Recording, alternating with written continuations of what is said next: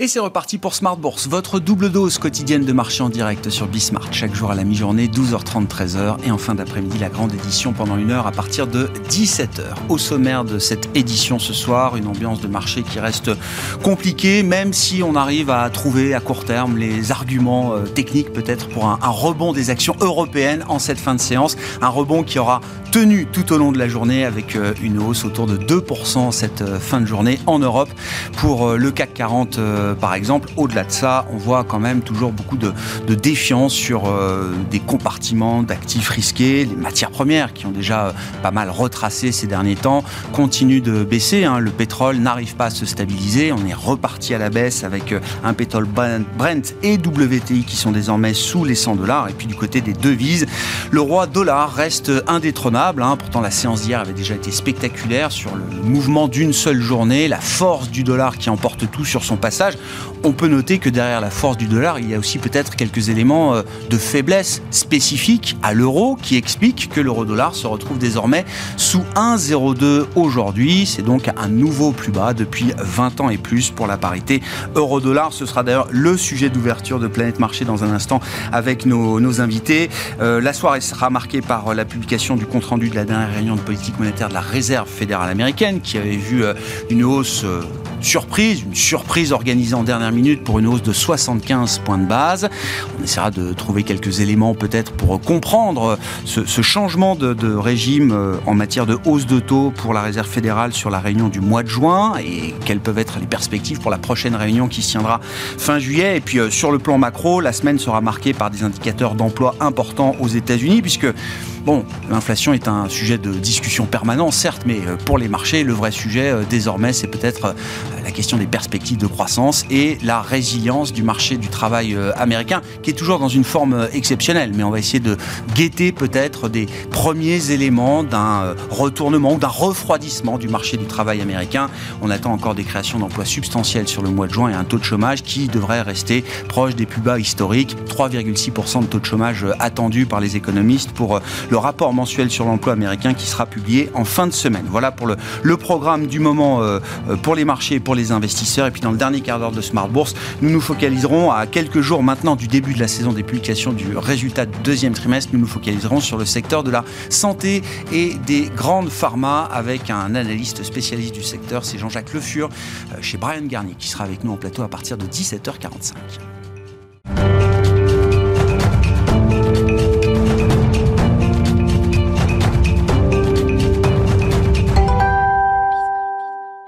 Et c'est un rebond qui a tenu aujourd'hui en Europe après une lourde séance hier. Il faut le rappeler, quand le CAC 40 perdait quasiment 3%. Hier, il reprend aujourd'hui près de 2%. Les infos clés avec Alix Nguyen. Le CAC se maintient dans le vert et ce malgré les hésitations de Wall Street, alors que l'indice ISM des directeurs d'achat du secteur des services aux États-Unis a moins reculé que prévu. Il ressort à 55,3 contre 55,9 en mai et 54 anticipé. Pour rappel, l'indice parisien connaissait hier sa pire séance en près d'un mois. Aujourd'hui, il semble se concentrer sur la fin de la grève dans le secteur du pétrole et du gaz en Norvège. Celle-ci se traduit par un léger repli des cours du gaz européen le marché accueille tout aussi chaleureusement le rebond surprise des commandes à l'industrie allemande en mai. Elles ont augmenté de 0,1% sur le mois, après une baisse d'1,8% révisée en hausse en avril. À une échelle européenne, le stock 600 de la distribution caracole en tête. Il se trouve porté par l'annonce d'Amazon quant à sa prise de participation de 2% dans la filiale américaine de livraison de repas de Just Eat Takeaway, Grubhub, à Amsterdam. Le titre de ce dernier flambé cet après-midi jusqu'à 20%. Sur le marché d'échange, le dollar reste ferme face à l'euro. On relève par ailleurs que la devise américaine se renforce contre la livre sterling sous l'effet de la démission de plusieurs ministres du gouvernement de Boris Johnson. Globalement, la tendance reste fragile face aux craintes de récession. À noter que ce soir, la Fed publiera le compte-rendu de la dernière réunion de son comité de politique monétaire. Et puis vendredi, nous découvrirons le rapport sur l'emploi de juin aux États-Unis. S'agissant des valeurs à suivre, Safran est en nette progression après l'annonce par Air France KLM d'un accord avec CFM International. Celui-ci porte sur l'acquisition de 200 moteurs afin d'équiper sa flotte. Airbus et Air France KLM avancent aussi dans le vert. Alstom progresse après avoir indiqué euh, avoir reçu une commande estimée à 387 millions d'euros de la part de Madhya Pradesh Metro Rail Corporation pour les métros des villes de Bhopal et Indore en Inde. Et puis euh, Total Energy et Engie reculent alors que députés de la NUPES ont appelé hier à l'instauration d'une taxe temporaire de 25% sur les super profits des groupes énergétiques afin de financer les aides prévues dans le projet de loi du gouvernement sur le pouvoir d'achat. Il sera examiné en Conseil des ministres demain. Tendance, mon ami, deux fois par jour, les infos clés de marché à 12h30 et 17h avec Alix Nguyen dans Smart Bourse sur Bismart.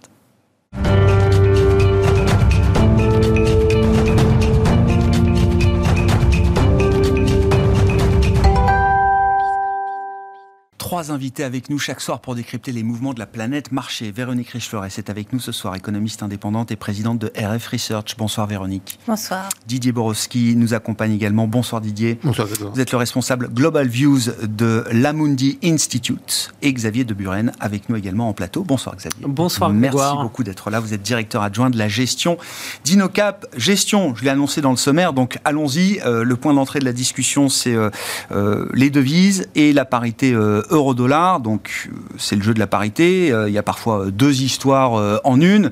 La grande histoire, ça reste l'histoire du dollar. Il n'y a rien de nouveau dans la tendance, effectivement. Hein, la hausse du dollar, on la constate jour après jour, semaine après semaine, mois après mois depuis un certain temps maintenant. Non, ce qui est assez spectaculaire, c'est que ces tendances ne s'épuisent pas c'est peut-être le trade le plus surpeuplé du euh, moment. Pour autant, cette tendance ne, ne, perd pas en traction et continue d'accélérer là sur les dernières heures et les, derniers jours.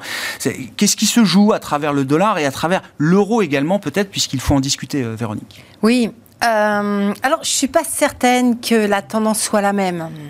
Euh, que l'euro, que le dollar continue euh, sa montée, c'est un peu surprenant quand on voit ce qui se déroule du côté des taux d'intérêt, le retournement des, des anticipations d'inflation, le, voilà, les hésitations quand même très claires du marché sur ce que va faire la Fed euh, dans, dans les mois à venir, qui n'ont pas gêné le dollar et particulièrement pas par rapport à l'euro. Et l'euro est en train j'ose pas dire le mot, mais on n'est pas loin de l'effondrement. En tout cas, bah, la devise européenne baisse très substantiellement. Voilà. Alors, euh, est-ce que c'est un mouvement uniquement lié à la force du dollar, les anticipations de taux? On voit qu'en Europe, c'est difficile d'envisager de remonter les taux d'intérêt, pour le moins. Et euh, face au sujet de la fragmentation, est-ce qu'il y a davantage? J'ai l'impression qu'il y a davantage. Et ce davantage euh, me semble lié au fait que, enfin, d'abord, incite à ne pas se réjouir de la baisse de l'euro, peut-être bien au contraire. Pourquoi? L'euro était une devise forte qui, à mon avis, avait deux points de force essentiels. La garantie sur le modèle d'une banque centrale, modèle Bundesbank, de l'absence d'inflation ad vitam aeternam en zone euro, et euh, des excédents euh, courants allemands, Hein, qui étaient finalement les deux soutiens qui ont fait de cette devise une devise forte euh, aux grandes dames d'ailleurs de nos industries. Aujourd'hui, qu'est-ce qu'on a? Une inflation euh, voilà, qui s'est envolée, quasiment 9%, euh, qui pourrait rester un petit peu élevée. Collante. Voilà, hein, dont on a pas mal d'incertitudes sur la capacité à, envisager qu'elle ne revienne, en tout cas dans la zone des 2%, et euh, une disparition totale des excédents allemands et donc de l'excédent courant de la zone euro. Et là encore, c'est un sujet sur lequel on peut discuter, on peut avoir des opinions, mais la réalité, c'est qu'on n'est pas certain de pouvoir prévoir et qu'il se peut que cette situation perdure en réalité, que les gros excédents allemands aient disparu euh, pour longtemps, compte tenu des difficultés de l'Allemagne à, remettre son économie sur la voie d'une croissance, des marchés à l'export qui, sont, qui vont être certainement plus compliqués à l'avenir que par le passé, etc., etc. Et donc finalement, on a probablement les éléments d'une devise qui devient une devise faible. Donc il y a un sujet de faiblesse de l'euro. Potentiel. En parallèle de la force du Ça veut dire quoi? Ça veut dire que dès qu'on a euh, des changements d'anticipation sur la politique monétaire ou des craintes additionnelles qui... Euh, eh bien le, risque, c'est qu'effectivement, l'euro réagisse beaucoup plus fortement.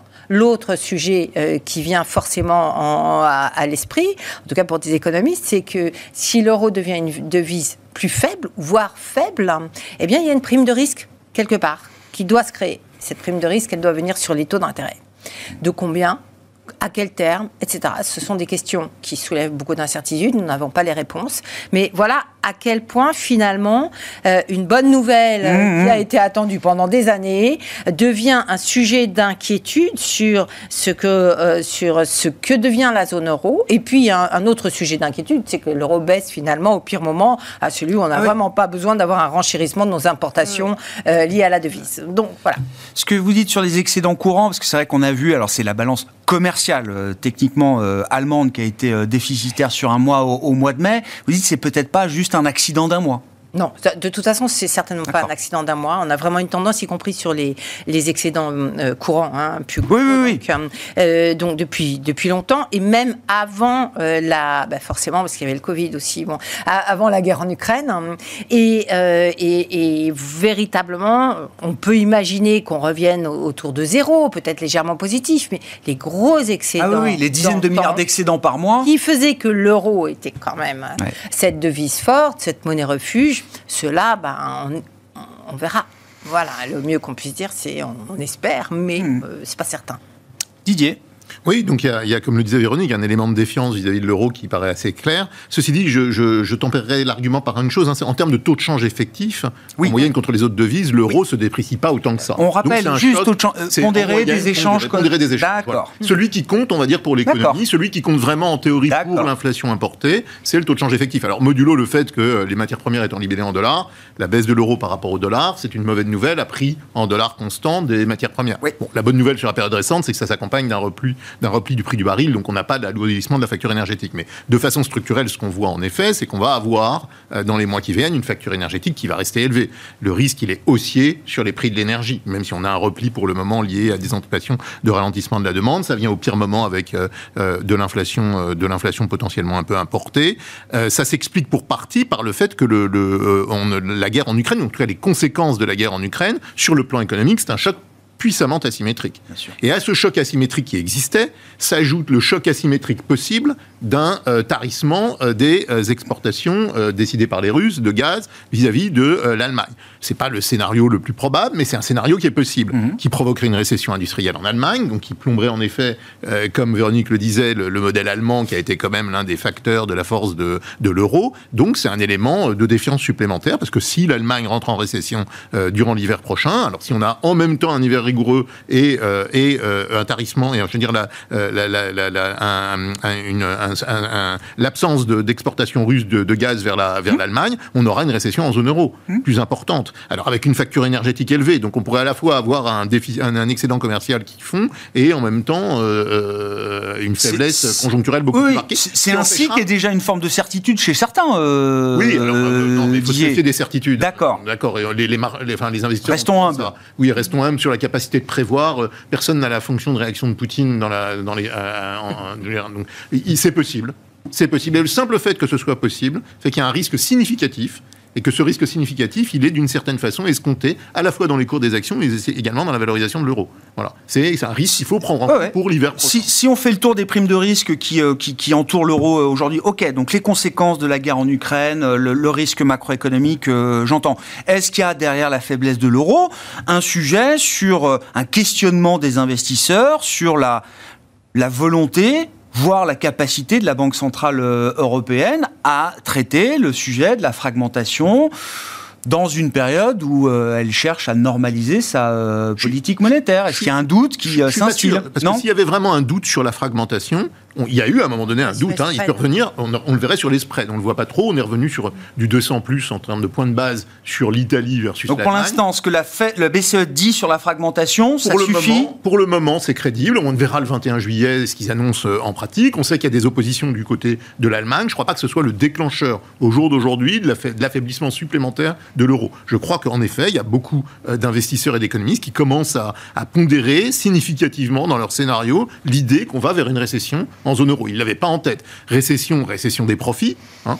euh, euh, c'est pas le cas. Du côté des États-Unis. Il y a un affaiblissement conjoncturel à venir aux États-Unis, on pourra en reparler, mais en termes relatifs, il y a une dynamique relative américaine versus euh, la zone euro qui est euh, favorable aux États-Unis, aux actifs américains et au dollar à court terme. Mais bon, les, les, arbres ne montent pas au ciel. Je pense que le dollar peut s'apprécier à court terme, c'est notre sentiment. Toujours. Continuer de s'apprécier. c'est une tendance de marché. Ah, mais euh, je ne crois pas que le dollar reste ad vitam aeternam sur les niveaux de valorisation aussi élevés. Petite parenthèse, là aussi, pour des investisseurs non résidents qui regardent la zone euro comme étant une zone euh, euh, imparfaite. Est-ce que le sujet du Brexit reste alors, sous les radars? C'est le gros bazar euh, aujourd'hui à Londres dans le ce qui reste du gouvernement Johnson. Mais avant cela, on avait vu quand même la volonté du Premier ministre britannique de remettre sur le devant de la scène la question du protocole nord-irlandais. Je, sais que ça fait pas les gros titres et que ça intéresse plus grand monde, moi le premier, mais ça a été quand même un énorme sujet et, et ça a été un facteur d'affaiblissement de l'euro à un moment ça peut revenir sur le devant de la scène. Je ne crois pas que ce soit le sujet aujourd'hui, mais en effet, il faut garder en tête qu'il y a ce type de facteurs euh, géopolitiques qui peuvent revenir sur le devant de la scène et encore plus affaiblir l'Europe. Je pense que là, le vrai sujet, c'est l'affaiblissement conjoncturel de la zone euro avec un choc asymétrique potentiel d'ici la fin de l'année. Véronique et puis euh, Xavier. Voire structurel, parce qu'en réalité, une des questions qu'on se pose, hein, c'est l'avenir de l'Allemagne. Non, mais c'est vrai. On, découvre quand même, enfin, on découvre.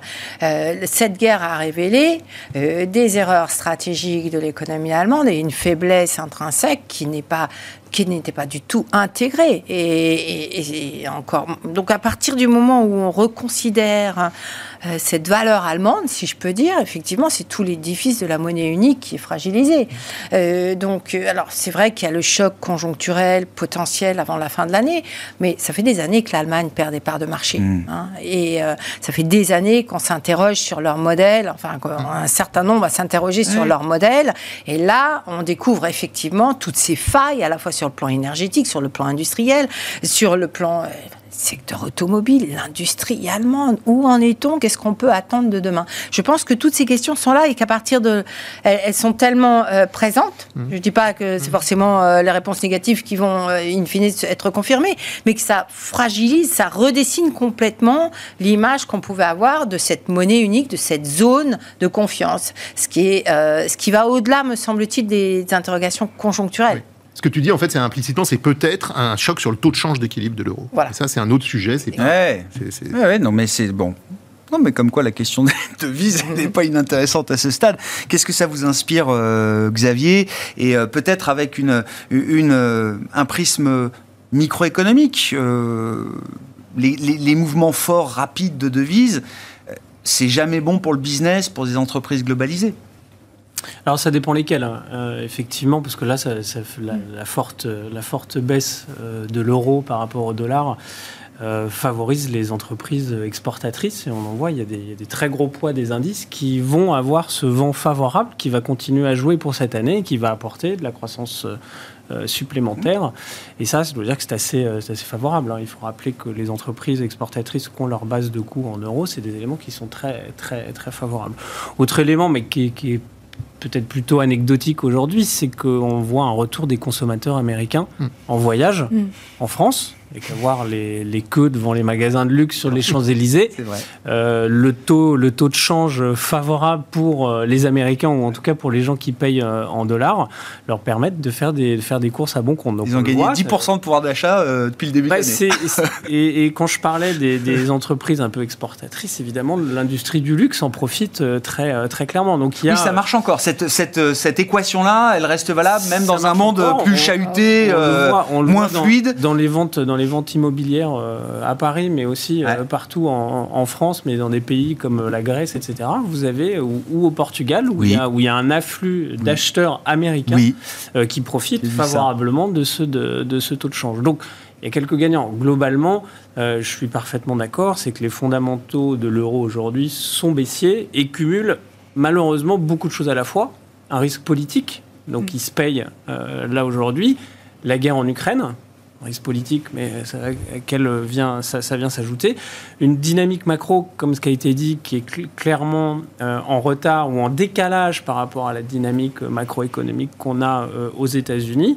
Et donc, ça se paye sur la prime de risque et ça se paye sur le, sur le taux de change aujourd'hui. Hmm. Euh, du côté des entreprises, hein, si on s'intéresse aux publications à venir, qu'est-ce que Qu'est-ce qu'on va retrouver là dans les comptes des résultats, dans le discours des, des entreprises Est-ce que c'est un trimestre de publication qui s'annonce compliqué? Est-ce que c'est encore pour plus tard? Est-ce qu'on va déjà voir bah, le choc des, du durcissement des conditions financières, monétaires, de la normalisation de la demande dans certaines catégories de, produits C'est sûr que les publications à venir du deuxième trimestre vont commencer à, euh, je dirais, à, marquer le pas. On va commencer à rentrer dans le dur. Il est vrai qu'on commence. Le marché avait quelques craintes sur les publications du premier trimestre qui finalement sont sortis euh, de bonnes factures. Il y a eu sans doute pas mal d'anticipation avec l'inflation. Euh, les entreprises ont, commandé, ont fait des stocks. Euh, il, y avait, il y avait sans doute pas mal d'anticipation. Et d'ailleurs, à la sortie des, dernières publications, on a eu un consensus qui s'est ajusté à la hausse, bizarrement.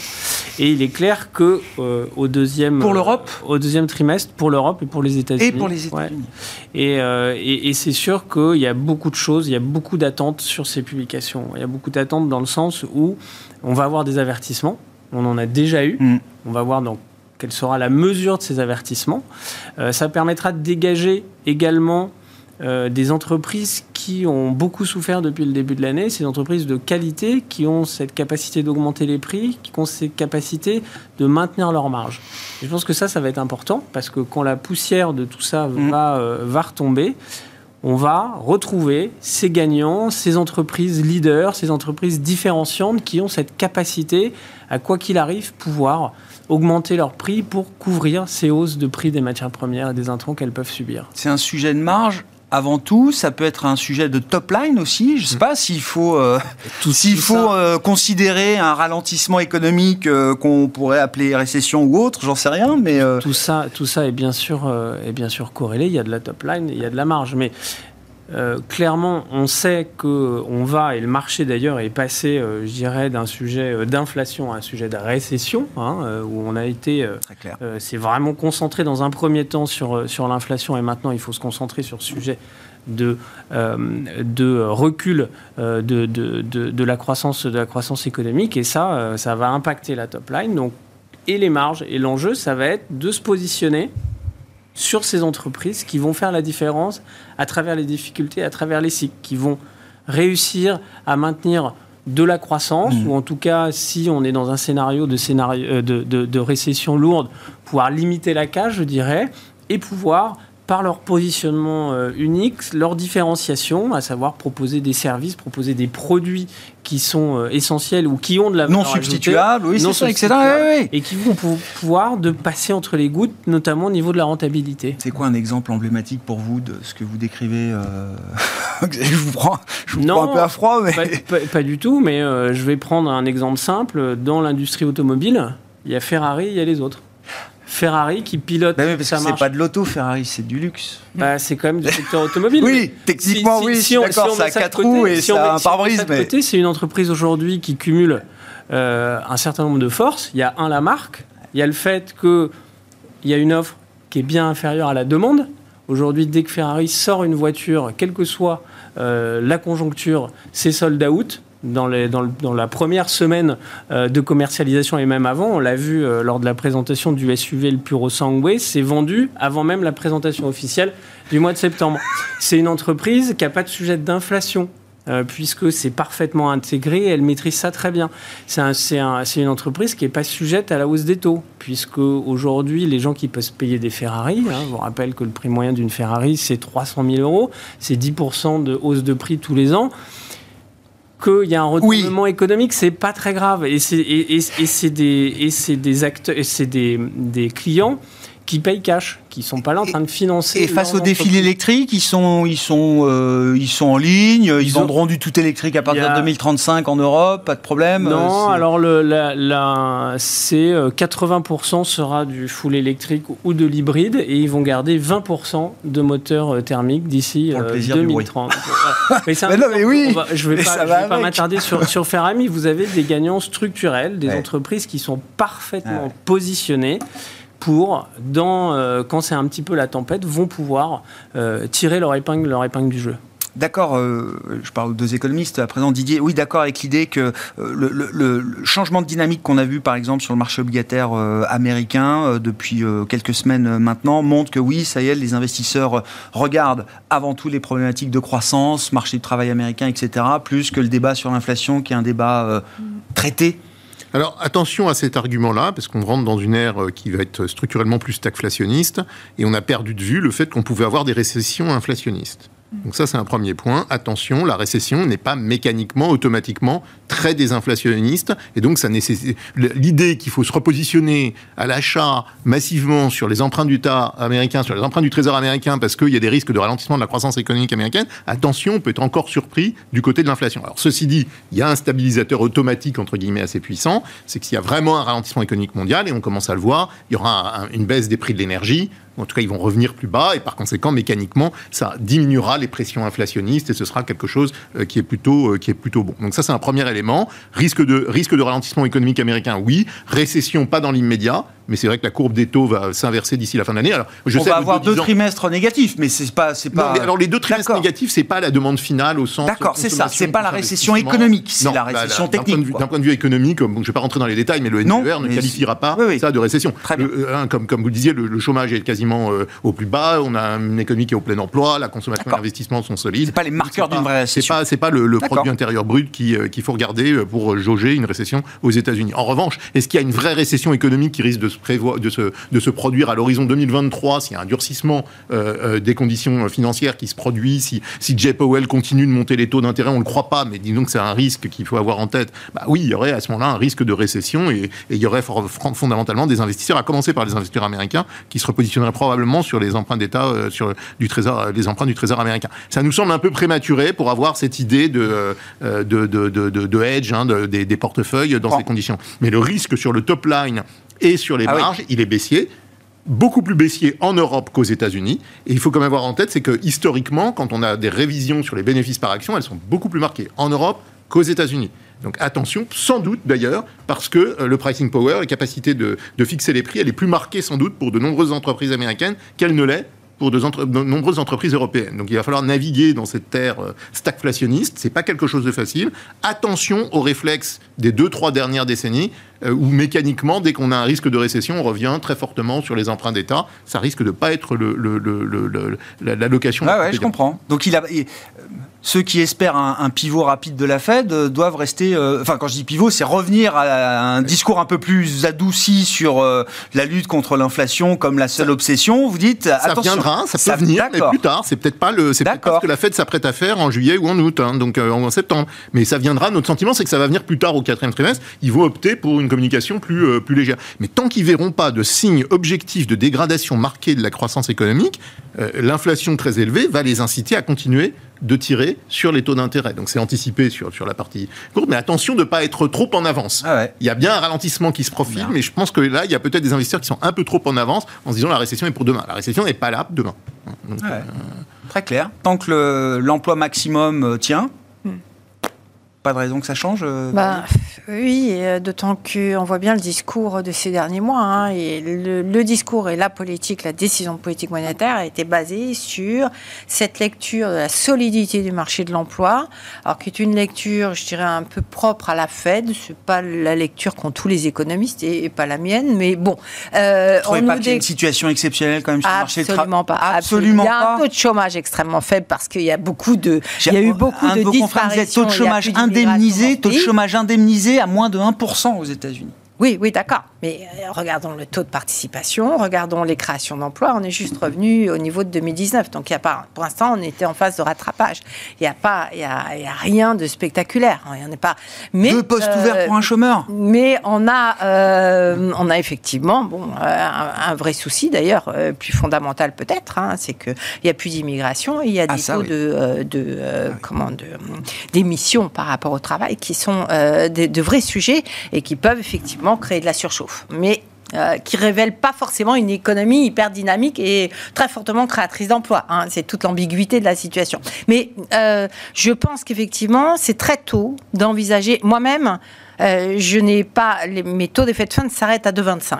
Donc, vous voyez, j'ai 50 points de base encore. je pense que je vais être grillé et qu'ils vont au moins faire 75. Mais c'est ça le message, c'est qu'à un moment donné, ils vont avoir peur. Ils vont être obligés de virer leur cutie, de lever le pas.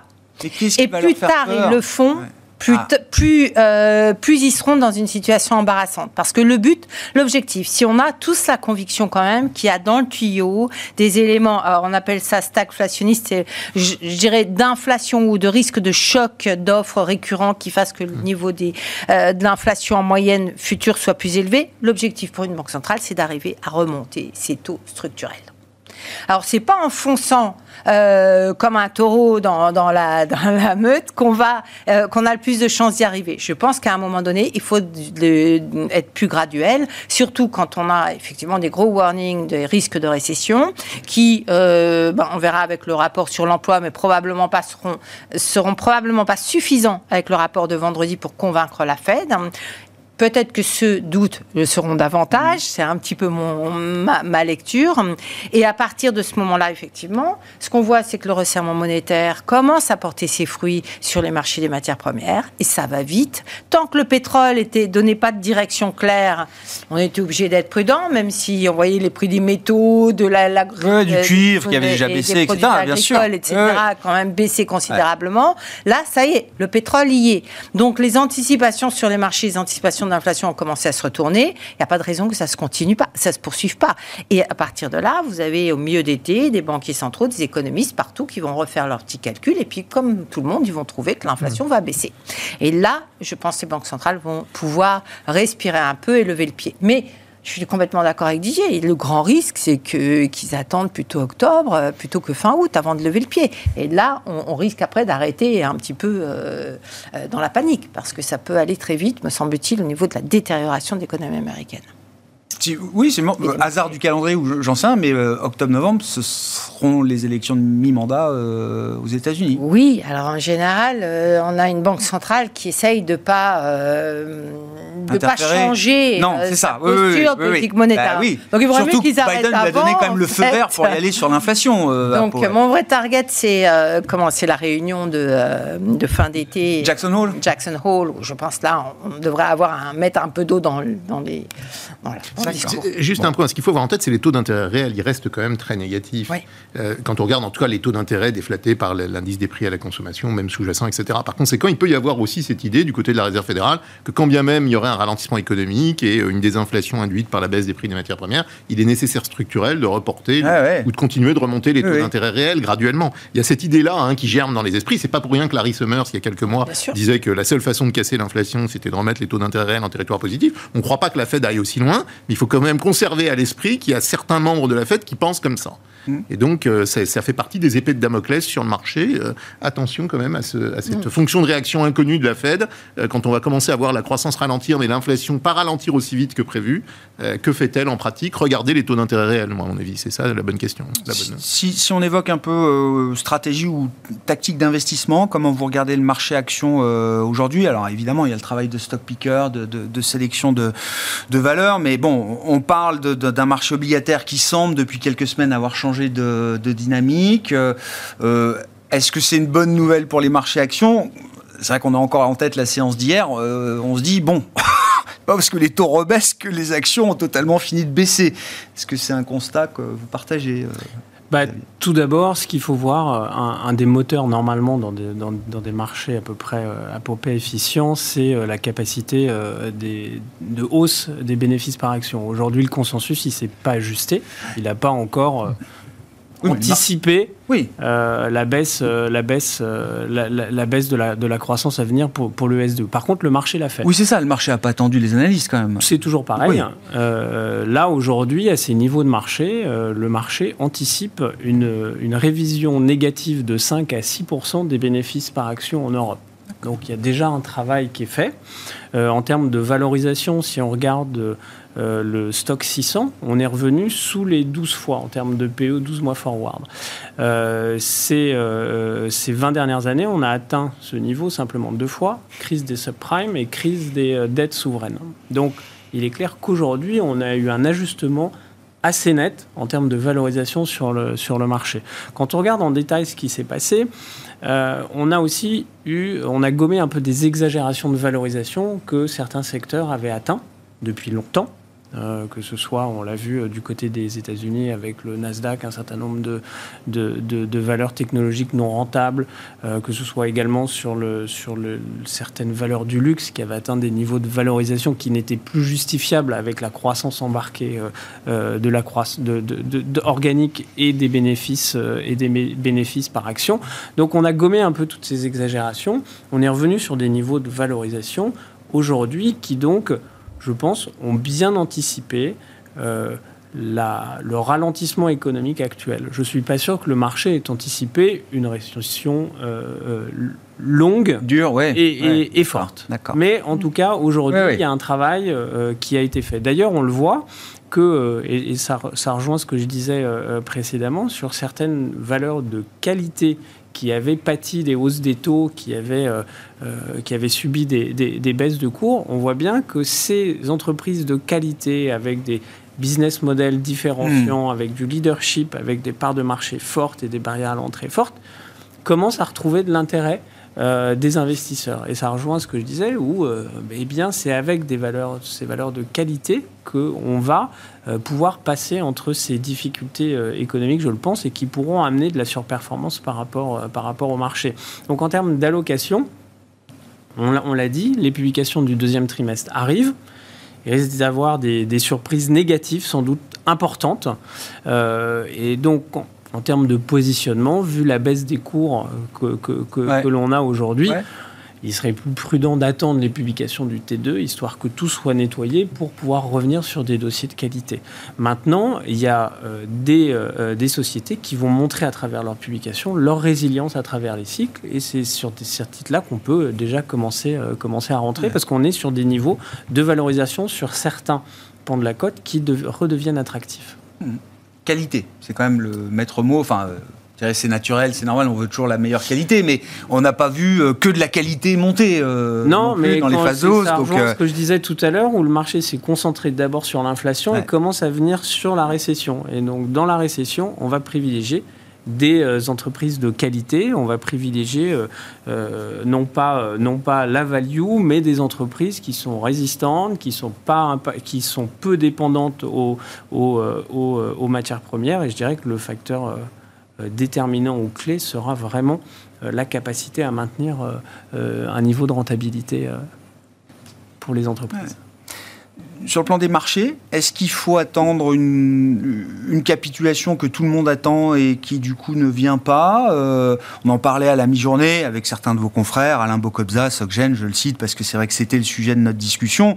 Lui, il constate, euh, euh, marché par marché, qu'il y a déjà eu des phénomènes de capitulation, mais que, par exemple, sur les marchés actions, euh, c'est difficile de le constater. Ou sur le crédit, même si ça disloque ici et là, c'est difficile de constater un nettoyage complet de ces, euh, ces marchés-là. Donc nous, nous, ce qu'on dit, c'est attention. Euh, complètement d'accord, il y a des opportunités et il y en aura probablement au deuxième, au deuxième semestre. Hein, ça, ça paraît clair. Tout a un prix. Ceci étant dit, il y a, il y a la jambe profit hein, qui vient d'être développée. Je partage. Mais il y a une jambe aussi global repricing, c'est-à-dire il y a, il y a quelque part un un de la classe action lié à un niveau d'inflation structurellement plus élevé. Le fait d'avoir des multiples qui euh, vont évoluer dans des fourchettes structurellement plus faibles dans les années qui viennent, si l'inflation est structurellement plus élevée, ça, ça fait sens. Il y a une relation négative, en gros, avec inflation, euh, entre guillemets, d'équilibre et multiples d'équilibre. Bon, quel est le bon niveau? Nous, ce qu'on regarde, c'est par exemple quels étaient les multiples d'équilibre dans les années 70, au moment où il y avait de l'inflation beaucoup plus élevée. On n'était pas loin de 12, même en de ça. Hmm. Donc il est possible de ce qu'on voit aujourd'hui dans les actions, c'est pour partie l'idée, bah, érosion des marges, top line, sous, mais, mais également le fait que les investisseurs commencent à se positionner dans un environnement structurellement plus inflationniste. Donc attention à l'idée, les multiples, en tout cas, notre sentiment, c'est qu'ils vont pas remonter qu'il puisse y avoir euh, des retours sur euh, des euh, valeurs décotées, sur des entreprises qui ont déjà bien escompté ou qui arrivent à naviguer dans un environnement inflationniste en préservant leur marge, ça, ça nous paraît évident. Et donc, ça va donner vraiment toute la valeur à la gestion active, parce que là, il va y avoir des opportunités d'investissement. Mais attention de ne pas anticiper que dans cette phase-là, on va avoir une remontée des multiples. Seule la progression des bénéfices fera monter le prix d'une action. C'est exactement ça. Et le risque sur les bénéfices, comme on en a dit, à court terme, il est baissier. des opportunités, oui, mais attention aux grands indices c'est peut-être prématuré d'avoir un positionnement très directionnel sur les indices. Hein. Tout à fait d'accord, et on le voit d'ailleurs en termes sectoriels. Aujourd'hui, le secteur bancaire, qui a des niveaux de valorisation qui sont vraiment très dégradés, dans un environnement enfin, comme, comme celui-là et, et vers, le, vers lequel nous allons, euh, ne retrouve pas euh, l'intérêt des, des, investisseurs. Et, j'évoquais euh, le secteur automobile Ferrari tout à l'heure. on voit que le secteur automobile des entreprises comme Stellantis se paye à des niveaux de valorisation de 3 ou 4 fois le, le PE, des niveaux qu'on n'avait jamais atteints. Pour autant, ça continue de baisser. Ouais. Donc effectivement, les multiples ne sont pas, euh, ne sont pas un sujet et ça va vraiment être la sélection de valeurs, les, de valeurs de qualité qui va permettre de faire la différence. On peut, c'est terminé, on ne peut pas tout acheter. Ça, c'est valable dans un rebond et on l'a vu à la, sortie de, à la sortie de la crise sanitaire où tout remontait parce qu'il fallait rattraper des cours. Aujourd'hui, il va falloir être extrêmement sélectif euh, dans ses allocations les banques, on en parlera demain soir avec les équipes d'Axiom, là, mais c'est vrai que je, regardais le price to book des banques européennes euh, est revenu sur les niveaux de 2020. C'est-à-dire qu'il y a eu un énorme re-rating quand même entre 2020 et jusqu'à début d'année 2022, jusqu'au déclenchement de la guerre. Hmm. Bon, bah, en quelques mois, on est revenu euh, price to book à 50-60 quoi, euh, voilà ce qu'on connaissait avant dans le monde normal d'avant. sur les aspects de marché, Véronique, oui, enfin, c'est un peu l'idée de cette capitulation qui qui vient pas. Euh, oui, mais euh, est-ce que c'est gênant ou pas pour euh, des investisseurs qui aiment avoir un peu de terrain dégagé pour revenir? Euh, oui, euh, bon, compte tenu de, des risques assortis à un dégagement un peu trop rapide, je dirais non, c'est pas trop gênant. Et moi, je me satisfais bien d'une capitulation qui ne se fait que euh, par petites touches. Euh, je pense qu'il y a une explication quand même. Enfin, il y a deux explications qui sont en partie liées d'ailleurs on a encore énormément de liquidités dans les marchés. N'oublions pas, quand on regarde un des indicateurs globaux de liquidité, euh, on a encore cet indicateur global, il a continué à monter jusqu'au début fin juin. Hein, et peut-être bien qu'il grimpe encore un petit peu là en début d'été. Euh, donc ça, ça, ça amortit sans doute. Et puis euh, l'argument que mentionnait tout à l'heure Didier, le niveau des taux d'intérêt réels, qui sont extrêmement bas et qui mmh. permettent sans doute effectivement de euh, d'autoriser cet ajustement euh, graduel. Ça veut dire quoi? Ça veut dire qu'on n'a pas de crash, mais euh, ça n'enlève pas l'idée d'un bear market. Et à mon avis, on est là-dedans. La seule chose qu'on puisse escompter, et il n'est pas terminé parce qu'on n'a pas fait les ajustements qui sont nécessaires, je crois qu'on est tous d'accord. Hein. la seule chose qui puisse encore aider, c'est effectivement si les banques centrales lèvent un peu le pied, c'est-à-dire le gros stress, la grosse menace inflationniste comme on a eu, je ne sais plus, entre avril-mai, et les anticipations d'inflation qui, partent euh, comme ça, qui cavalent à la hausse, ça, ça devrait se calmer. Ça pourra peut-être permettre d'avoir quelques respirations et puis de commencer à y voir un petit peu plus clair dans les, choix euh, justement sectoriels. Mais euh, fondamentalement, l'histoire, moi j'adhère complètement à ce qui a été dit sur les PE. regardons le long terme et ne, ne considérons pas que le long terme a commencé en 2000. Le long terme, il faut remonter voilà, avant 95, hein, quand, période où il y avait de l'inflation, il y avait euh, des cycles de taux, une certaine instabilité liée à tout ça. Et aujourd'hui, peut-être aller un petit peu plus loin d'ailleurs euh, pour trouver des niveaux euh, quel que soit l'indicateur de valorisation d'ailleurs, hein, que ce soit les PE ou, euh, ou les multitudes d'indicateurs, on voit bien la cassure du, du milieu des années 90. Hein. et euh, voilà, on ne sait pas dire où est la réalité mmh. aujourd'hui, on ne la connaît pas. Elle est peut-être juste entre les deux, mais potentiellement, on peut temporairement aller voir plus bas. Effectivement, je pense qu'il faut être très vigilant par rapport à ce changement pour essayer de conclure sur une, une, bonne, euh, une bonne nouvelle, j'en sais rien, mais est-ce que la, Chine, euh, contre la tendance, hein, peut redevenir un, au moins à court terme, pour quelque temps, un point d'ancrage euh, euh, pour les investisseurs, euh, une espèce de... en termes relatifs, c'est clair. Bouée, ouais. En termes relatifs, c'est clair. En modulo, évidemment, qu'on n'ait pas un regain euh, d'épidémie de, de, Covid sur place. c'est en train d'être testé, hein, parce que les cas repartent un peu, donc on ça va fait voir. des épées de Damoclès. oui, oui, oui, bah, il faudra vivre avec pendant quelques donc, temps. Voilà. Donc il y a bien une, un redémarrage de la croissance qui va se faire, pas, pas très fort, mais on attend une croissance quand même meilleure.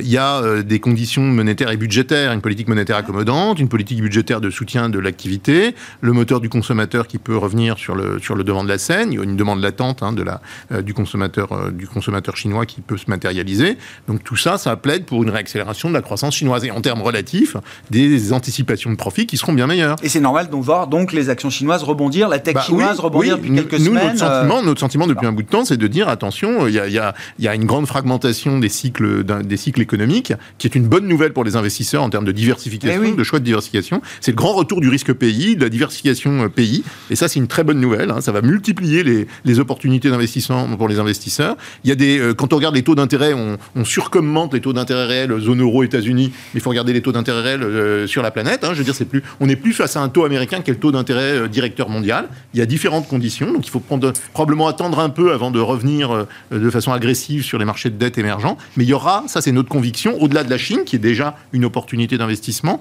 il y aura des opportunités d'investissement, mais plus tard dans l'année, sur certains pays, sur certains pays émergents. D'ailleurs, autre divergence en Chine, les taux d'intérêt en Chine baissent depuis 2021 quand on est sur des hausses des taux généralisées. Oui, bien sûr. Il n'y a pas d'inflation. Il y a euh, plusieurs cycles et des synchronisations. Ces, ces grandes, ces grandes zones économiques. Nouvelle, hein. Oui, bien sûr. Ça stabilise. Cet espoir de récupération de l'économie chinoise est essentiel dans, dans le scénario global. Hein. C'est ce qui nous permet aussi peut-être euh, d'éviter la récession à tout prix au deuxième semestre. Euh, mais peut-être qu'il sera suivi d'une nouvelle flambée des prix des matières premières. Ah il faut s'attendre à de la volatilité. Eh oui, il y a euh, les deux faces de la médaille. Il y a des vents contraires, il faut s'attendre à de la volatilité, à la fois sur les prix relatifs, sur les taux d'inflation, sur la croissance. Et donc, on rentre dans une phase de volatilité macroéconomique probablement plus élevée. Et, ça, et ça, on avait perdu ça, euh, je veux dire, depuis plusieurs ah, bah, on avait tué la volatilité économique. C'est exactement ça. bien sûr. On a appelé la grande modération, entre eh guillemets. On se demande d'ailleurs eh pourquoi on l'a appelé grande modération. Ça s'est passé avec des excès de dette, mais c'est ce que... Et ça, c'est la fin. Et ça, ça va générer des, aussi de la volatilité du côté des profits des entreprises. Volatilité, dispersion. Volatilité, et ça. dispersion. Oui, et voilà, les mots-clés. Et donc, sélectivité. Et donc, sélectivité. Et opportunité. Mais en étant très, euh, très actif et, agile. Merci beaucoup. Merci à vous trois pour euh, ce tour d'horizon de la planète marché ce soir. Didier Borowski, Amundi Institute, Véronique Riche-Flores, RF Research et Xavier Deburen, Inocap Gestion étaient nos invités en plateau.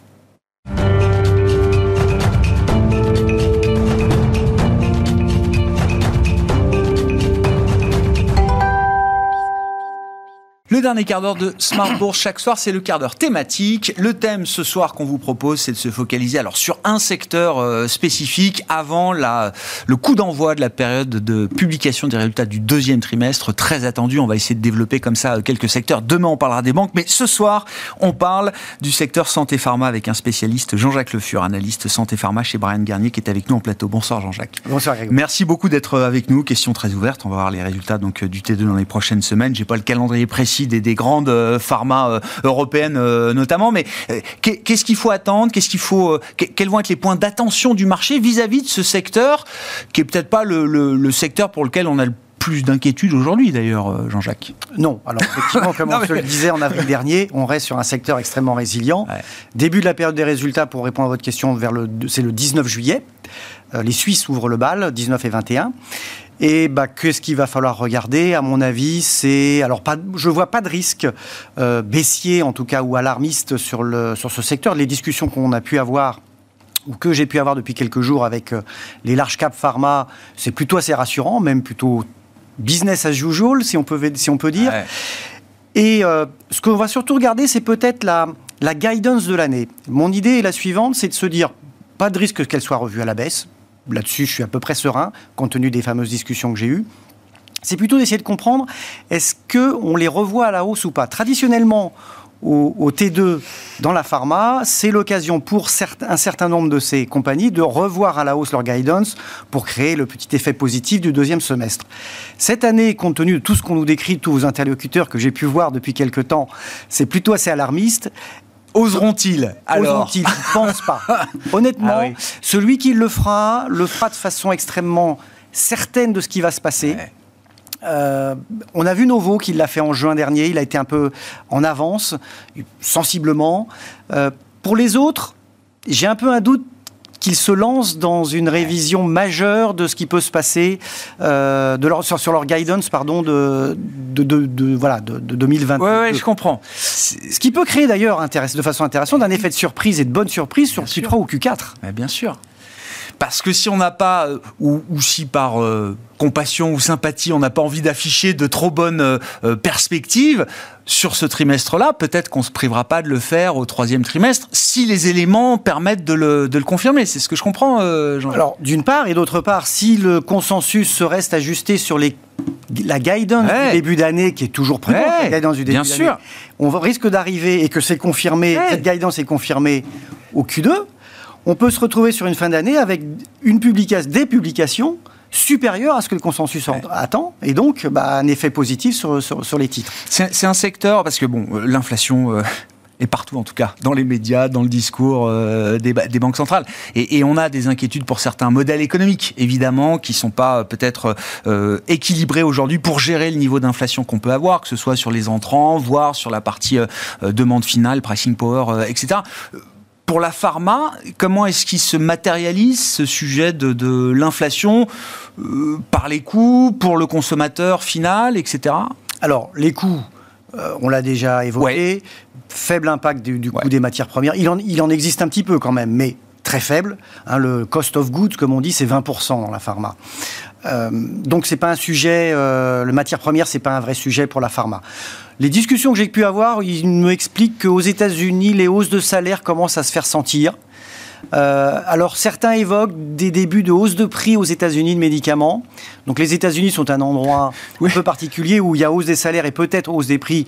C'est toujours un peu délicat. Mais en tout état de cause, on comprend qu'ils compenseront. Donc pas de sujet. L'Europe, c'est totalement administré, le prix il est fixe, les, les, les, gens vont continuer de se soigner, d'être remboursés, donc le, le, marché reste, euh, restera euh, dans la dynamique qu'il est, même s'il est un peu affecté par Covid. On n'est pas revenu au niveau pré-Covid, mais on est dans quelque chose qu'on connaît. Donc il y a, le consommateur final existe. J'entends. Euh, consommera de la même façon pas d'impact. Il n'y a pas de risque d'arbitrage du coup. Enfin, on appelle ça un consommateur. Oui, de celui de, l'acheteur de produits pharmaceutiques. Non, non, mais bien sûr. Oui, non, non, non, non, mais consommateur, c'est mhm. le terme qui euh, convient, euh, Jean-Jacques. Il n'y a pas de risque d'arbitrage de, de, dépenses de consommation. Euh, alors, quand c'est de la santé critique, euh, évidemment, euh, j'imagine que non, mais sur certaines gammes de produits, peut-être de confort euh, ou autres, qui peuvent être des business importants parfois dans ces pharma. Est-ce qu'il n'y a pas un risque quand même d'arbitrage Alors, la plupart de, de, ces larges caps pharma européennes ont le, la majorité de leur business dans des produits de prescription. Et donc, c'est le médecin qui prescrit, le patient l'apprend. Ce que je veux dire, c'est qu'en Europe, on est remboursé. Donc c'est pas un sujet. les États-Unis, vous avez raison, Grégoire, ça peut être un sujet parce que le reste à charge pour le patient, le fameux out of pocket, il est quand même non négligeable. Eh et, donc là, on peut éventuellement avoir une petite distorsion qui se crée, c'est-à-dire euh, face à d'autres coûts euh, qui, qui, s'envolent. Oui, bien sûr. Est-ce que le patient arbitre euh, et se dit, bah, je fais la moitié de mon traitement antidiabétique de ce que je faisais avant? Difficile de le dire. Euh, c'est pas ce qui est constaté euh, a priori pour l'instant. A priori, non. La santé reste quand même eh, bah, bien sûr. un élément important. Mais s'il doit y avoir une petite poche d'inquiétude ou une petite zone d'inquiétude, ça pourrait être les États-Unis parce que ce reste à charge, il existe et il est non négligeable aux États-Unis. Bon, le secteur, alors si on regarde ça sous le plan de l'investissement et de, la, résistance boursière, oui, c'est un secteur. Alors je crois qu'il a marqué un plus haut. Bah, en avril, je crois, la dernière fois qu'on s'est vu, euh, Jean-Jacques, on célébrait le pic du stock 600 euh, healthcare euh, en Europe, donc l'indice sectoriel de, la fin, qui a un peu rendu depuis, mais qui reste quand même un des secteurs les mieux disants, les mieux résistants depuis le début de l'année en Europe. il continue de cocher de bonnes cases là sur le plan de l'investissement boursier par rapport à ce que recherchent des investisseurs aujourd'hui dans le contexte euh, et l'environnement global qu'on connaît oui, alors en avril, on était arrivé à un plus haut du secteur. Donc qu'on ait une petite correction ou une correction qui s'est accompagnée de la correction des marchés. N'oublions pas que les grosses valeurs pharmaceutiques sont des poids lourds des indices. Donc dans les gestions passives, il doit y avoir un effet, de, un effet indiciel, j'allais dire. Euh, en outre, euh, on est revenu aujourd'hui en termes de PE je regardais sur la, le, le, niveau moyen entre 2015 et 2020. Donc on est revenu à des niveaux raisonnables. Euh, il n'y a plus d'excès. Il y en avait peut-être un petit peu euh, en avril, parce que les croissances futures des, des, des, des résultats euh, sont restées à peu près stables à 3 ans, autour de 11-12%. Hmm. Donc on, on est revenu à un niveau moyen de 2015-2020. On a des très bonnes perspectives de croissance. On vient de l'évoquer, il n'y a pas de raison qu'elle soit franchement remise en cause euh, dans le futur, en tout cas au moins à court, moyen terme. Donc oui. C'est un secteur sain sur le plan boursier. Il n'y a pas de, phénomène d'exagération. Alors avril, c'était aussi le pic du stress lié à la, guerre en Ukraine. Il y avait le phénomène d'aversion euh, au risque. Mais vous dites quand on regarde les choses euh, à plat comme ça, euh, c'est, tout est cohérent. Il y a les bénéfices, il y a la valo, il n'y a pas d'exubérance de part et d'autre. Non, non, je pense que non, parce qu'en plus on a l'innovation qui est toujours là, donc il n'y a pas de raison qu'on remette franchement en cause cette croissance anticipée, je vous dis autour de 11-12% en moyenne pour le secteur européen de, la pharma. Je, regardais, alors évidemment, on parle beaucoup des, des techs et il y a bah, l'aspect biotech aussi dans le, dans, le secteur de la santé au sens large. Donc là, avec des, des, questions de survalorisation peut-être qui ont dû être traitées par le marché, il y a eu quand même un gros de-rating sur, euh, sur pas mal de ce secteur, de ces secteurs euh, euh biotech qui sont des modèles différents des, des, grandes pharma, bien sûr, euh, Jean-Jacques, mais je me disais, est-ce que ça offre des opportunités, des perspectives de M&A intéressantes, justement, pour des grands groupes euh, pharma qui cherchent à intégrer euh, toujours plus de technologies, de, de, de valeur ajoutée pour demain? Alors c'est évident. Ouais. C'est d'autant plus vrai que euh, quand on interrogeait les, les, responsables des grandes pharma il y a encore un an, c'était trop cher. C'était trop cher. Eh oui, Et alors là, c'est tombé euh, à des niveaux. Je crois que 50% des valeurs de biotech aux États-Unis sont en dessous de leur niveau, enfin sont valorisées en dessous de leur cash. Donc on voit qu'il y a des opportunités. Et ça devenait d'ailleurs, c'était une des questions principales dans lors des résultats du premier trimestre. Les analyses, c'est alors est-ce qu'on est revenu, euh, est-ce que vous êtes prêts à partir? Je pense que oui, ils sont prêts à partir. Ce que je dirais juste, alors je ne sais pas à quel rythme ils vont aller, ce que je dirais juste, c'est qu'ils ont eu pas un certain nombre d'acquisitions sur ces deux dernières années et qu'il faut jamais oublier qu'à un moment donné, il faut les intégrer, ces acquisitions. Donc quand on en fait deux, trois, quatre, cinq d'affilée, même si on s'appelle Sanofi par exemple, il faut pas en empiler non plus trop au risque de voilà de gaspiller certaines en ne développant pas la technologie ou le produit qu'on a correctement qu'on a acquis. Donc oui, on en aura. Oui, on est revenu à des niveaux qui sont attractifs euh, pour les big pharma. Euh, enfin, la limite, c'est la capacité et le savoir-faire en matière d'intégration euh, d'acquisition. De, Exactement. Alors le savoir-faire, ils l'ont. C'est euh, est-ce que c'est un peu comme un après un bon repas? Est-ce qu'on est prêt encore à en digérer un peu plus? Parce que ben voilà, on est bien rempli et il faudrait d'abord qu'on digère ce qu'on a ce qu'on a déjà acquis. Ça c'est le premier point. Et le deuxième point, quelles sont les technologies? Est-ce qu'il reste, il reste forcément, mais les technologies qu'on veut ou les produits qu'on veut acquérir? Est-ce qu'on a un portefeuille déjà bien complet avec les acquisitions passées Et puis il faut mettre tout ça en musique. Ou est-ce qu'au contraire, tiens, il reste quelques nouveaux poches de, oui, c'est ça, à exploiter, à explorer. Parce que ce niveau de valorisation, il est redevenu assez bas euh, depuis quasiment le début de l'année, on va dire depuis la moitié ou la fin du premier trimestre, et pourtant on voit bien que ça bouge pas énormément. Non. Bah, alors il y a eu si petit Onco-Design à Paris, c'est ça, mais c'est du private equity, hein, je crois que ça. Voilà, mais on n'a pas vu de big pharma, de mouvement. Ah bah encore, encore une fois, je pense que c'est avec l'explication que je vous ai donnée, c'est comment on digère tout ce qu'on a déjà acquis et comment on le met en musique. On ne veut pas faire l'acquisition de trop, quoi, quand on a déjà bien. Euh, tout à fait. Aussi très intéressant. On suivra ça avec attention. Donc à partir de mi-juillet, pour l'ensemble des secteurs, hein, ce sera le coup d'envoi de la, des, publications du résultat euh, du deuxième trimestre. Ça va arriver très très vite dans les prochains jours. Et euh, merci pour cet éclairage autour du euh, secteur spécifique de la santé pharma. Jean-Jacques Le Fur qui était avec nous en plateau pour ce quart d'heure thématique ce soir, analyste santé pharma chez Brian Garnier. Voilà pour cette édition. On se retrouve demain en direct à 12h30 sur Bismart.